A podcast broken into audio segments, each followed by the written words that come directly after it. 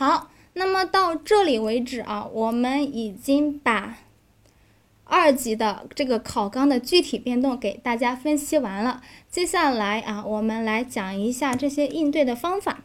大家都是二级的考生了啊，关于这些应对方法，应该是比较有经验的了啊，因为一级呢已经沉淀过了，对不对？所以方法我不会说的特别细啊，因为每个人都有每个人的策略嘛。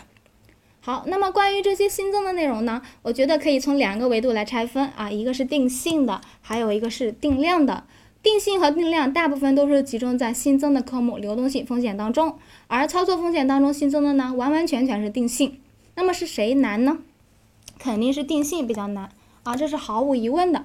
那么对于这种比较难的定性题呢，建议大家以理解为主。怎么理解呢？就通过听课来理解啊，因为你在听课的过程当中，老师是给你会给你分析的嘛啊，所以你要听懂啊，听懂了你就理解了。而且呢，你要挑重点来理解。太难的东西呢，你可以适当性的放弃。毕竟啊，一道题只有一分。这个太难的东西，首先它不一定会考，其次它考到了也就一分，所以你在这个太难的东西上面花的时间，应该是值得你去花这么多时间的，对不对？性价比嘛，性价比分析，所以可以适当性的放弃你认为应该放弃的东西。那么定性的题呢，希望大家尽量拿分啊，尽自己所能啊，这是定性。那么定量呢？我觉得啊，大部分呢都是考计算，对不对？考计算的话就会有公式。那么关于这些公式，其实我们是可以适度的了解一下公式的背景的。比如说在一级我们讲过 BSM 模型这个公式的背景，大家知道吗？这个公式的背景啊，最早呢可以追溯到一九零零年，有一个法国的经济学家啊，他就开始研究这个期权定价模型了。当时呢，他就假定标的资产股票它是服从正态分布的。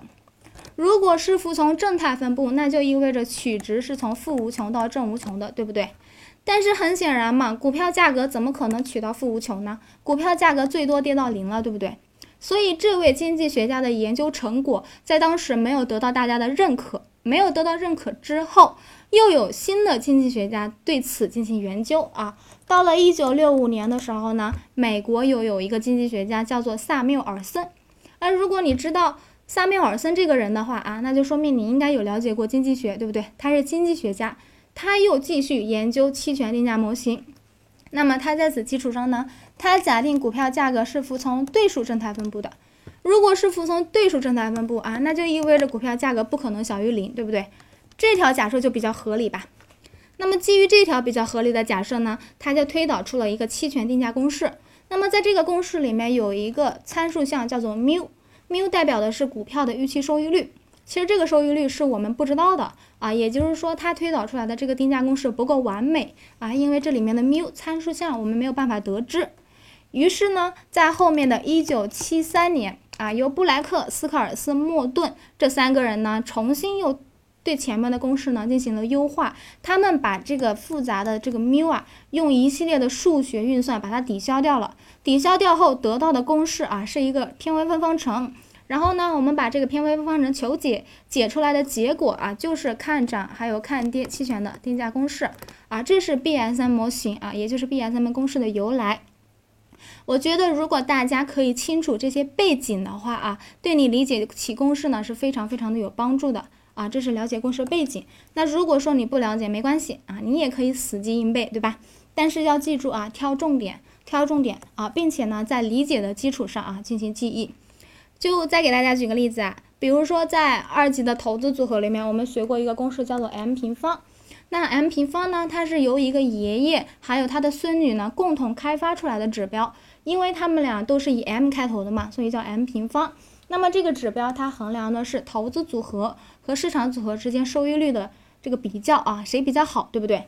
如果投资组合的收益率是 RP。市场组合的收益率是 RM 的话，其实你单纯的比较它们呢是没有意义的啊，因为他们承担的风险不一样。投资组合呢最低呢是可以产生无风险收益的，市场组合呢最低也是可以产生无风险收益的。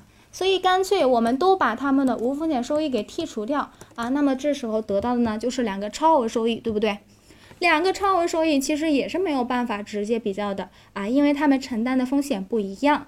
所以我们就想办法在投资组合的基础上除以了自己的风险，自己的风险就是西格玛 p 嘛。那么这样一来呢，我们就将风险标准化了，对不对？我们将风险标准化了之后啊，再在此基础上乘上一个市场组合的风险，那么就相当于我们将投资组合的风险给它匹配到了市场风险的维度上啊。那么在此基础上呢，我们再和后面的市场风险的超额收益做差啊，放在一起比较呢，就是有意义的指标了。这个指标就叫做 M 平方。只要这个指标大于零啊，那就意味着我们的投资组合的表现啊，它是要优于市场组合的。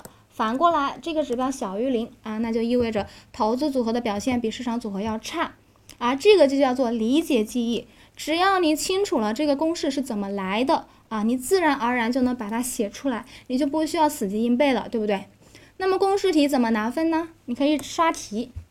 对吧？刷题，你多做几道题啊，这这个公式呢就印在你的脑子里了，然后你就可以习惯性的条件反射的把它写出来了啊，然后你就会拿分了啊，是必须拿分哦，必须拿分哦，因为这个题是送分题嘛，你不拿那就太可惜了，对不对？所以一定要拿分。那么整体上而言啊，对于强化段的复习。我们听课是很有必要的啊，听课可以跟着老师的思路走，对吧？跟着老师的思路帮你梳理。那么在这个过程当中，你不能只用耳脑耳朵，你还要用笔把它记录下来。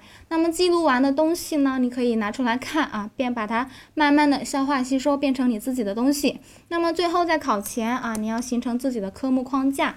有一个技术啊，叫做 mind map 啊，可以自己在脑子里写。写一个点，比如说袜值，那么关于这个袜值有哪些延伸啊？从定性的角度如何延伸？从定量的角度如何延伸？那么接下来我们接着这个定性的角度又往下延伸啊，不断的分支往下写，往下写，形成一个地图啊，这个叫做 mind map。